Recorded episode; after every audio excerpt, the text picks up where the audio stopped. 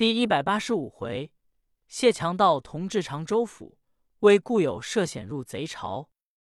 话说高国泰升堂一讯问，这三个贼人一看已然到了公堂之上，济公在旁边坐着着，料想不招也是不行。郑天寿说：“老爷不便动怒，我实话实说，小人姓郑，名叫郑天寿，我同这两个和尚都是慈云观祖师爷差派出来。”叫我给他们诓人。高国泰说：“慈云观是怎么一段事？”智天寿说：“慈云观有一位老道，叫赤发灵公少华峰，他有一宗宝贝，叫乾坤子午混元波。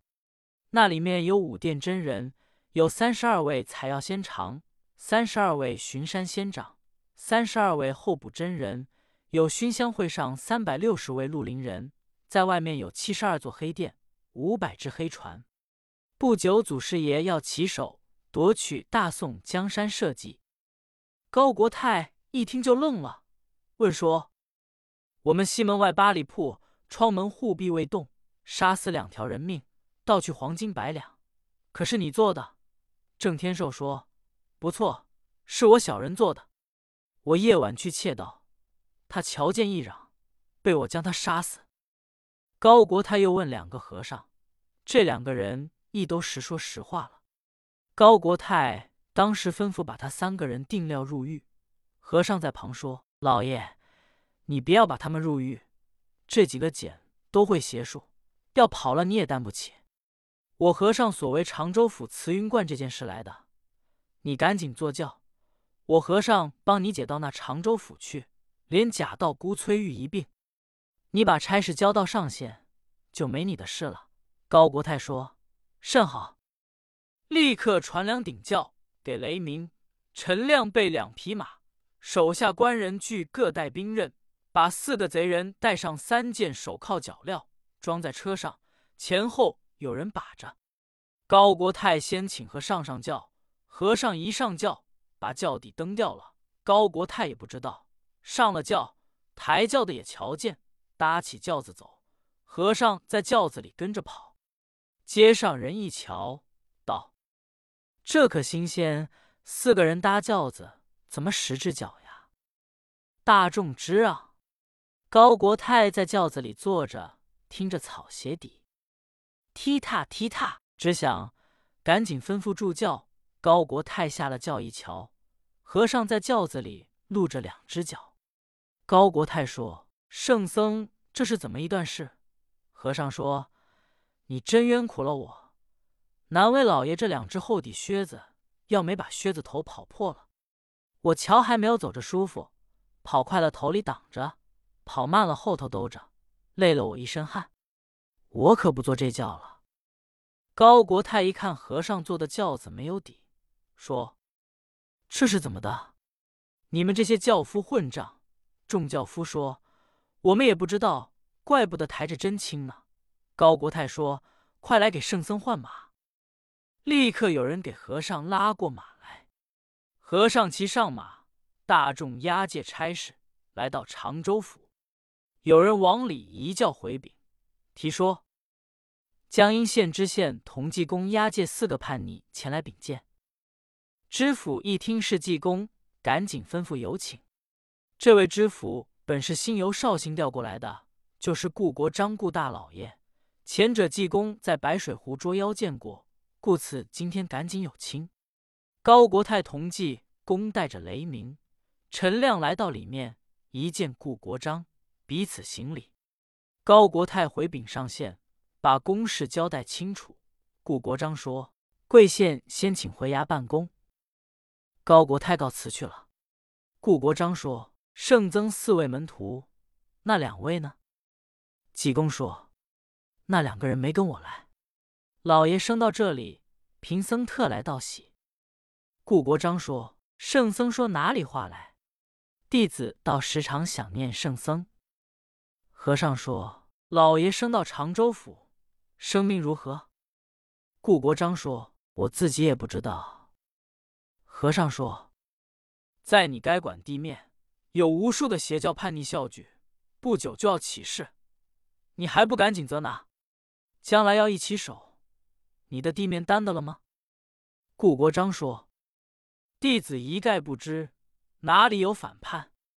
圣僧只是我一条明路。”和尚说：“常州府正西平水江卧牛矶有一座慈云观，有一个老道叫赤发灵公少华峰，他召集了无数的贼人，在外害人诓人，将来不久就要造反。”顾国璋说：“这话当真？”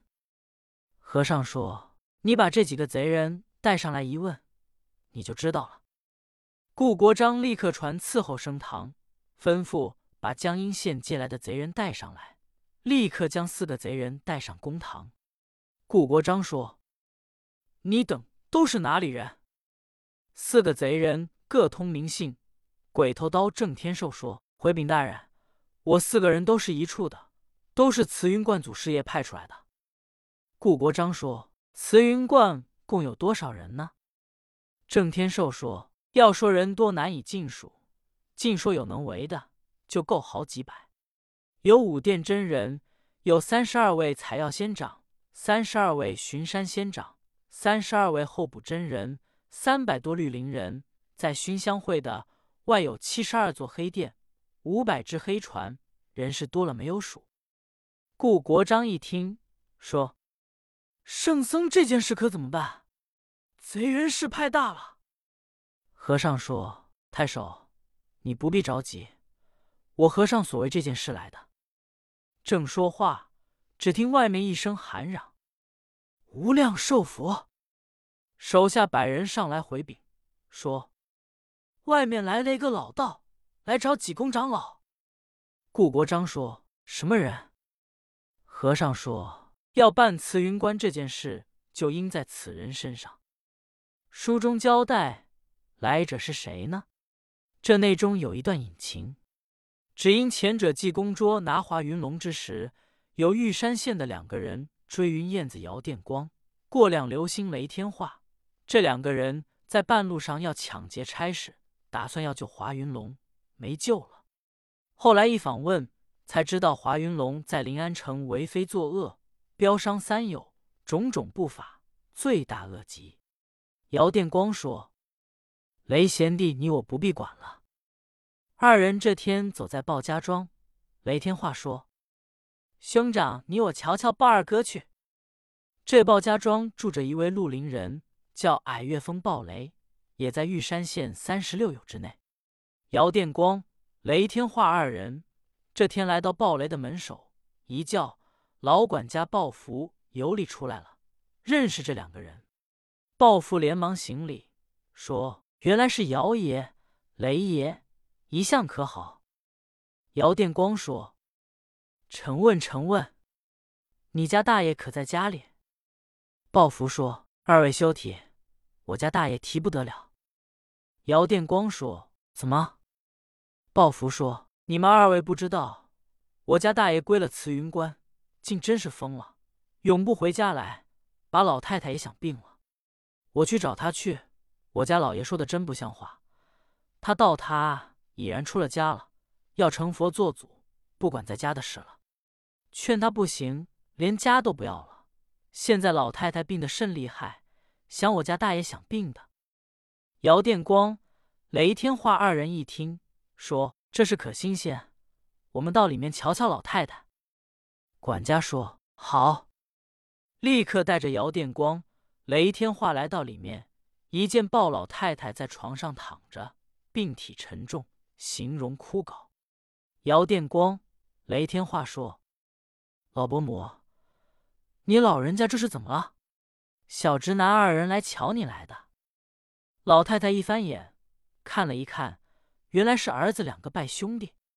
老太太二目垂泪，叹了一声，说：“老身是不行了，家里没有德行。